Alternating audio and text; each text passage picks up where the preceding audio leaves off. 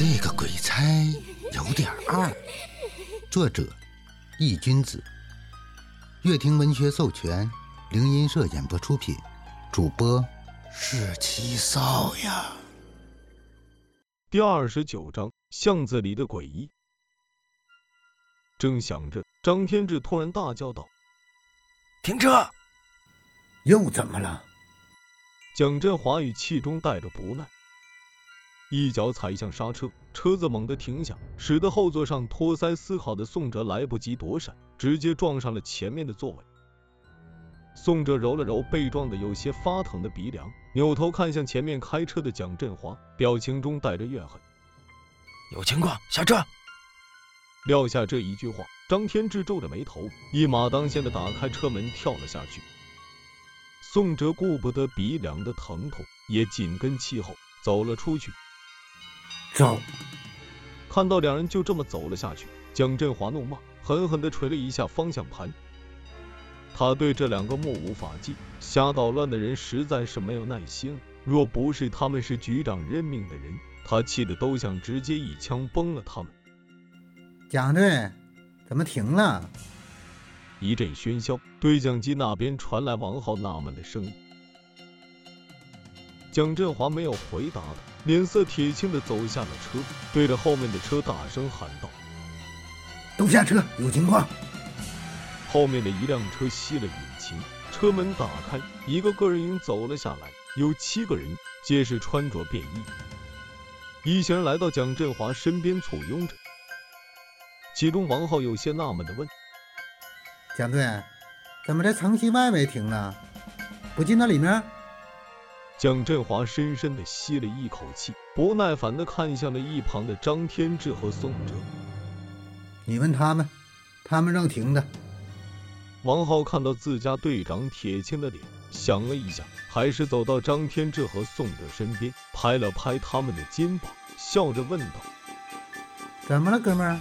有什么重要的事情，非得需要停下来吗？”闻言，宋哲礼貌的笑着摇了摇头，冲着张天志努了努嘴，意思是你问他，我不知道。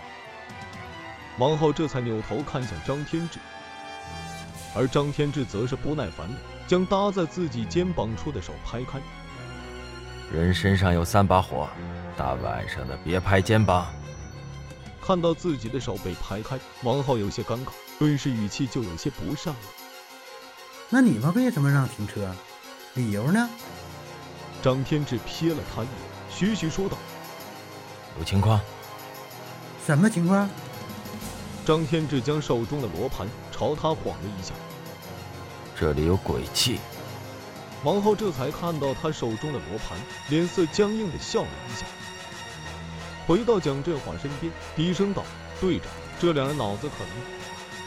说着，手指了指自己的脑袋，摇了摇头。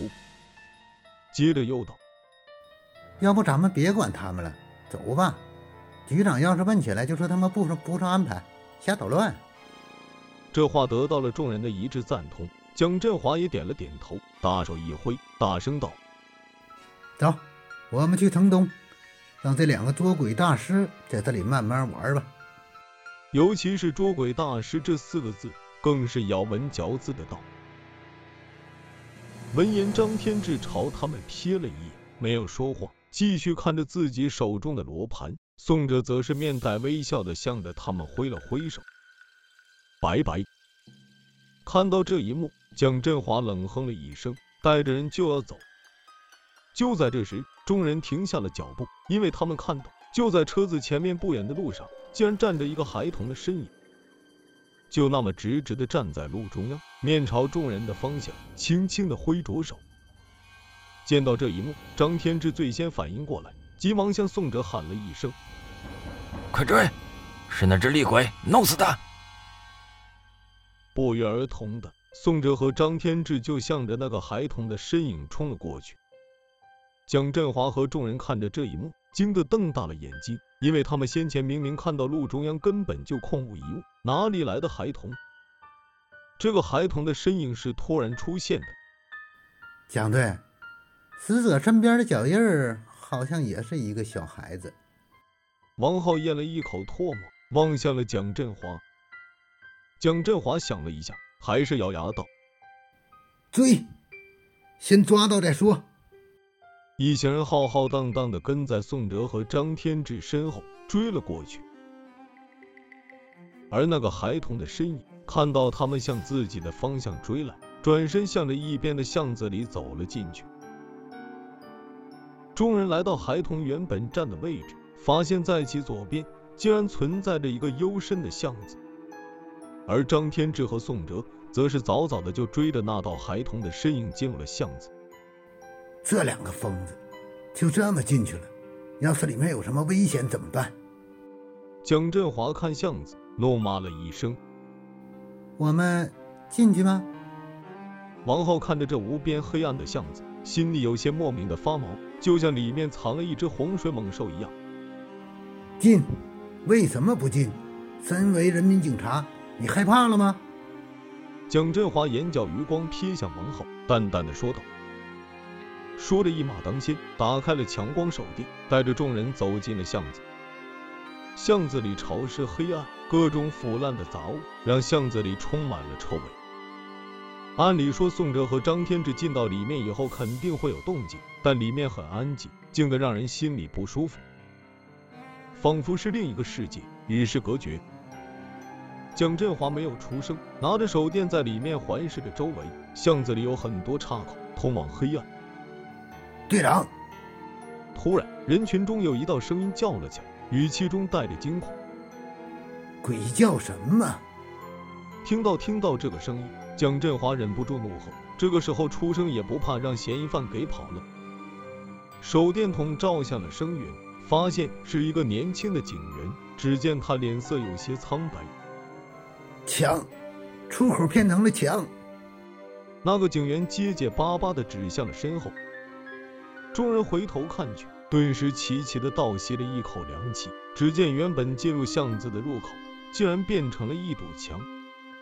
蒋振华看到这一幕，也是大吃一惊，心里有些发毛。但作为队伍里的主心骨，他不能露出胆怯，否则的话，队伍肯定乱成一锅粥。